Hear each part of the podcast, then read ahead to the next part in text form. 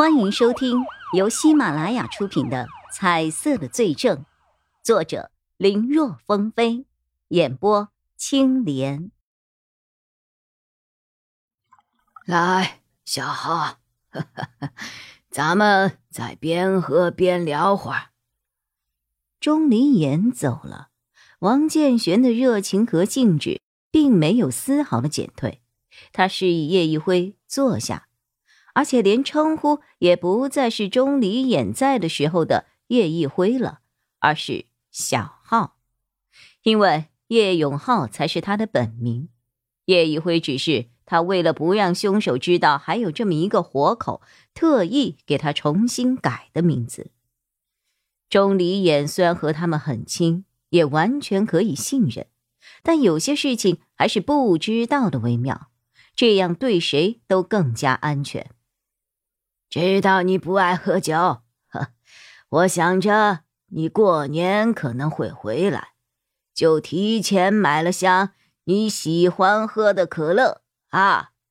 说着，他起身去了厨房，然后从储藏柜里拿了几听过来。在外面的工作怎么样啊？还顺心吗？没有谁欺负你吧？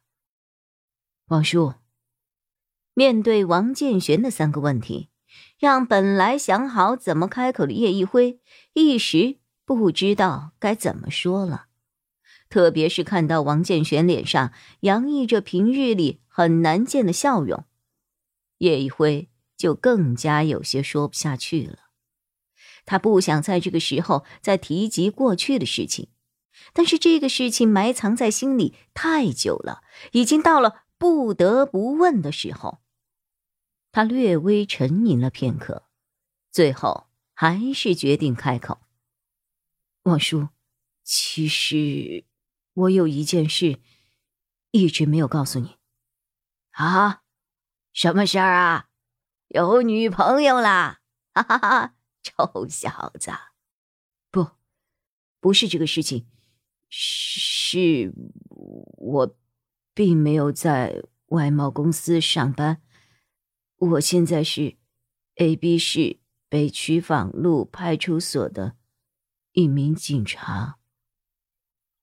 谎言这个东西，背负起来是很累的。小时候，他就曾和王建玄提起过自己想要当警察，但当时立刻被王建玄摇头否定了。后来长大了一些，他又提过一次，但依旧被否决了。他很清楚，对于自己想成为警察这个事情，王建玄是很反对的。当时他不理解，问为什么。王建玄回答他：“你当警察的目的，只是为了找杀害父母的凶手。我不希望看到。”警察这个本应该保护老百姓的工作，被你拿去当做了私人的复仇工具。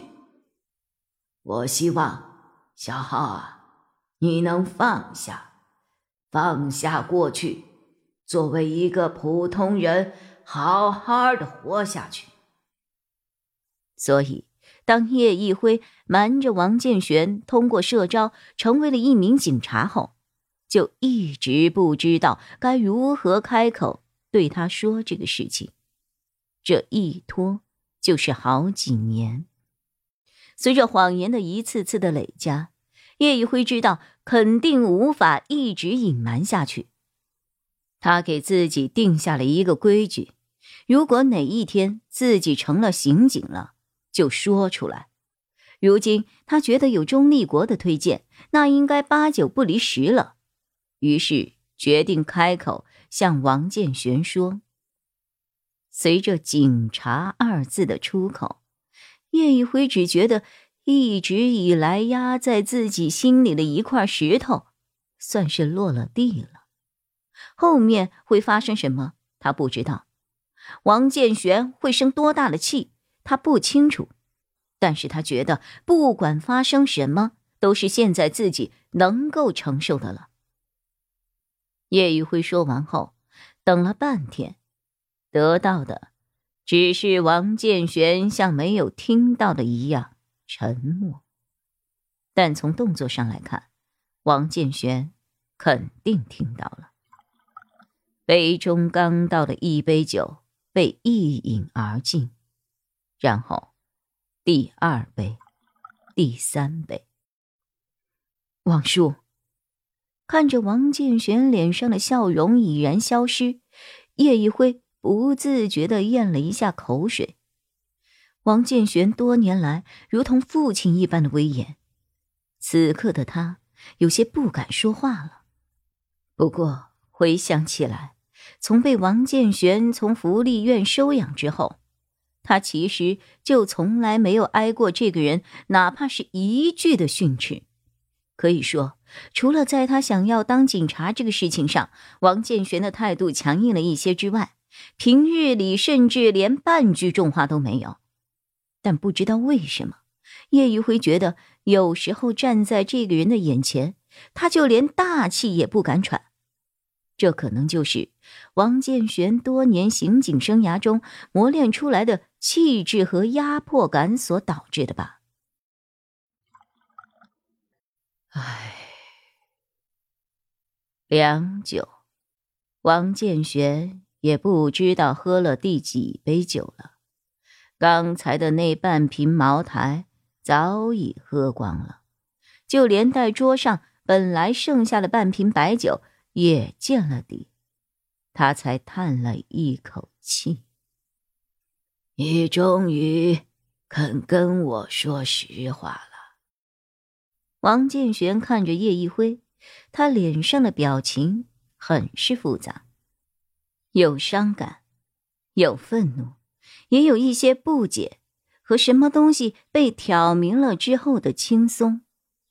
叶一辉一看这个情况，有些惊讶。王叔，您早就知道了。你以为呢？本集播讲完毕，感谢收听。更多精彩内容，请在喜马拉雅搜索“青莲嘚不嘚”。